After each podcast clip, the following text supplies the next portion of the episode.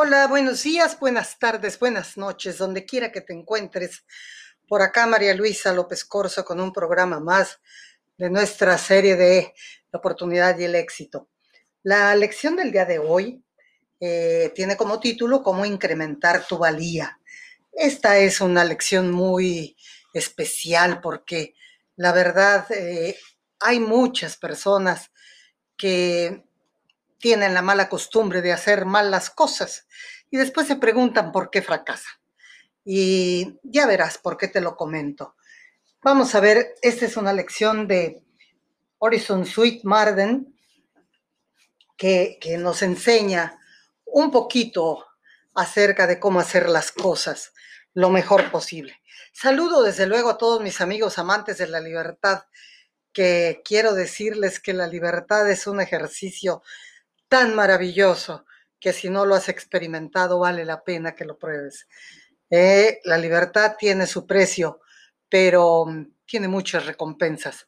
Ojalá te animes algún día a luchar por ella. Bueno, pues vamos a empezar.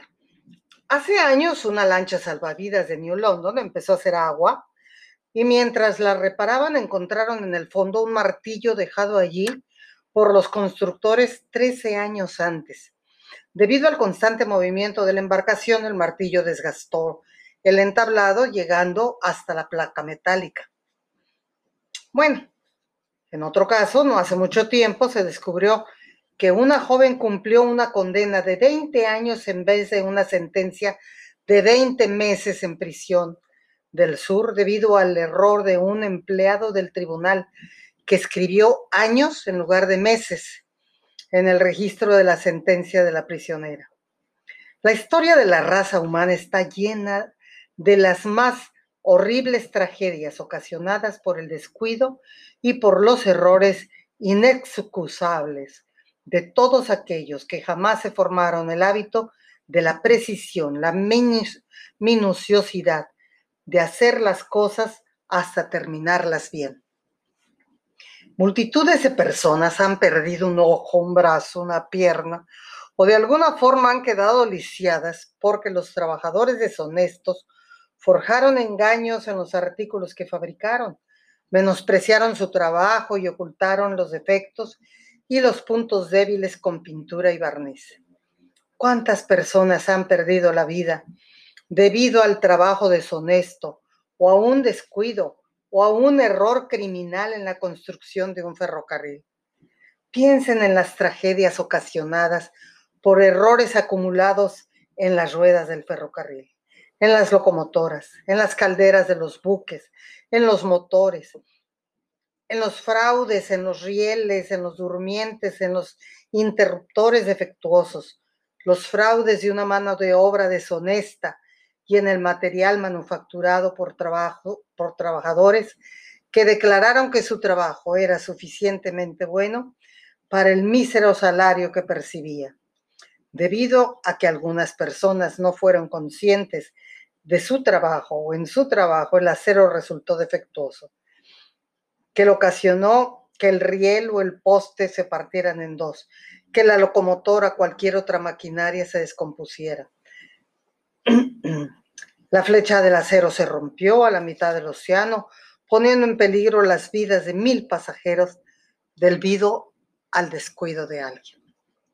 Aún antes de quedar terminados los edificios, a menudo se derrumban, sepultando a los trabajadores bajo los escombros porque alguien ya fuese el patrón o el trabajador, se mostró descuidado, deshonesto y trabajó con mentiras y engaños en la construcción del edificio.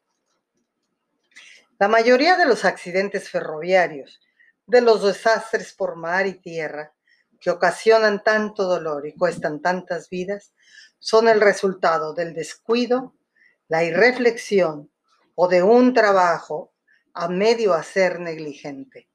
Son el fruto nocivo de ideales bajos, de trabajadores perezosos, descuidados e indiferentes.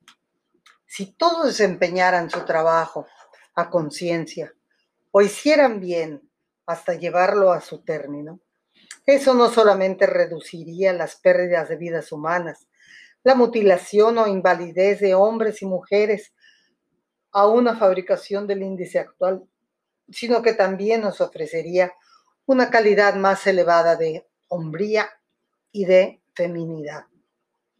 La mayoría de la gente piensa demasiado en la cantidad y muy poco en la calidad de su trabajo. Todos tratan de hacer demasiado y no lo hacen bien. No comprenden que la educación, la comodidad, la satisfacción, el perfeccionamiento en general y el fortalecimiento del hombre, todo lo que se origina cuando las cosas se hacen absolutamente bien, cuando en ello se pone la marca de fábrica del propio carácter, sobrepasan con mucho el valor que se concede a la realización de miles de trabajos mal hechos y descuidados. Estamos constituidos de manera tal que la calidad que ponemos en el trabajo de toda la vida afecta totalmente lo demás en nuestras vidas y tiende a llevar nuestra conducta general al mismo nivel. La persona entera asume las características de la propia forma acostumbrada de hacer las cosas. El hábito de la precisión y el esmero fortalece la mentalidad y perfecciona el carácter. Por el contrario, el hecho de hacer las cosas mal y en una forma negligente y descuidada causa el deterioro de toda la mentalidad, desmoraliza el proceso mental y debilita la vida entera. Cada trabajo mal hecho o hecho a medias que sale de tus manos deja tras de sí un rastro de desmoralización. Después de menospreciar tu trabajo, después de realizar una labor deficiente, no volverás a ser el mismo hombre que antes eras. Ya no tendrás las mismas posibilidades de mantener el estándar de tu trabajo, ni tendrás las mismas probabilidades de considerar que tu trabajo es tan sagrado como antes. Hay algo que dice mi mentor, Oscar Velasco, que dice, como haces una cosa, haces todas las cosas. Eso revela tu carácter. Difícilmente puede calcularse el efecto mental y moral de hacer las cosas a medias y de realizarlas en forma descuidada.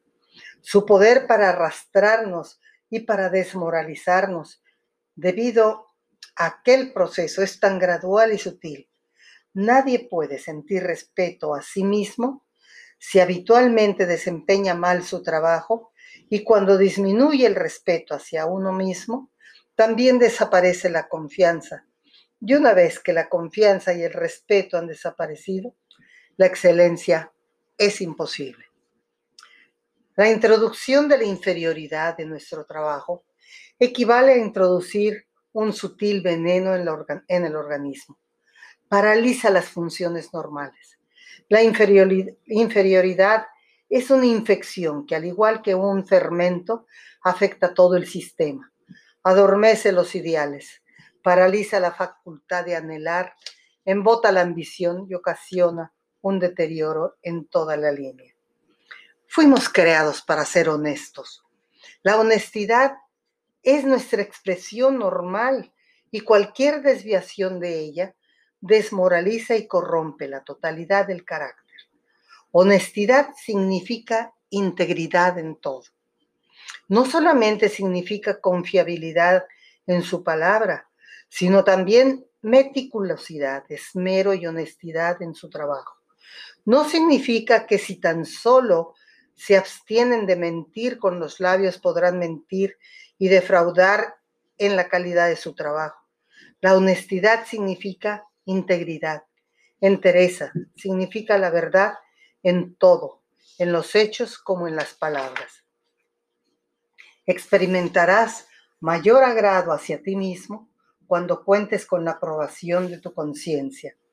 El hombre que desempeña con torpeza su trabajo, que miente o defrauda en la mercadería que vende o que manufactura, es deshonesto consigo mismo, así como con, los, con sus semejantes, y tendrá que pagar el precio con la pérdida de respeto a sí mismo y con la pérdida de carácter y de buena reputación en su comunidad. No hay ninguna publicidad mejor que una buena reputación. No acepten nada que no sea lo mejor que puede ofrecer. Pon una, una calidad tal en tu trabajo que cualquiera que llegue a tropezarse con alguna cosa que haya salido de tus manos, vea en ella individualidad, su marca, la marca superioridad. En todo va tu reputación. Tu reputación está en juego en todo lo que hagas. Es tu, capaz, es tu capital. Precisamente esa mínima diferencia entre lo bueno y lo superior es lo que significa la diferencia entre el artista y el artesano. Son precisamente los pequeños toques, después de que el hombre promedio daría por terminada su labor, lo que hacen la fama del maestro. John Rockefeller, Rockefeller comenta, el secreto del éxito es desempeñar las tareas ordinarias extraordinariamente bien. En este mundo, seas médico, abogado, artesano, lo que sea, la calidad que sale de tus manos es lo que hablará de ti. El mundo está llena de trabajos a medio terminar, de fracasos que solo requieren una poca de más de perseverancia, un entrenamiento mecánico más esmerado, una educación un poco más sólida para que puedan ser útiles para la civilización. Piensa en la pérdida tan grande si hombres como Edison y Bell no hubiesen avanzado hasta el frente llevando al feliz término el trabajo a medio acabar de los demás. El hombre que ha tenido que ver con incomposturas e inferioridad, que ha desempeñado mal su trabajo durante toda su vida, debe de estar consciente de que no ha sido un verdadero hombre. No puede dejar de sentir que su carrera ha sido un constante fraude. El hecho de pasar toda una vida comprando y vendiendo mentiras, haciendo tratos con falsificaciones burdas o vulgares, o de hacer trampas en el propio trabajo, es desmoralizador para todos y cada uno de los elementos de la nobleza del carácter. Nadie que no crea en su propia honestidad puede ser verdaderamente feliz.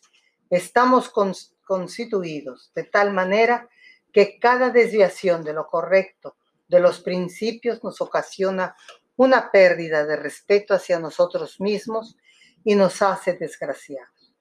Cada vez que obedecemos a la ley interna de hacer bien las cosas, escuchamos una aprobación interna, el amén del alma. Y cada vez que la desobedecemos, escuchamos una protesta o una condena. Todo estará a tu favor si mantienes un elevado ideal de tu trabajo, ya que cualquier modelo que alberga la mente, la vida lo copia. Cualquiera que sea su, tu vocación, deja que sea la calidad el lema de toda tu vida. Bueno, acuérdate siempre, como dice mi maestro, de cómo haces una cosa, haces todas las cosas. La próxima vez que pongas algo de ti en alguna tarea, recuérdalo y no lo dejes a medias. No lo hagas mal, por el bien tuyo y el bien de todos. Hasta aquí la lección de hoy, nos vemos en la próxima. Que tengas un buen día, que Dios te bendiga y cuídate, por favor.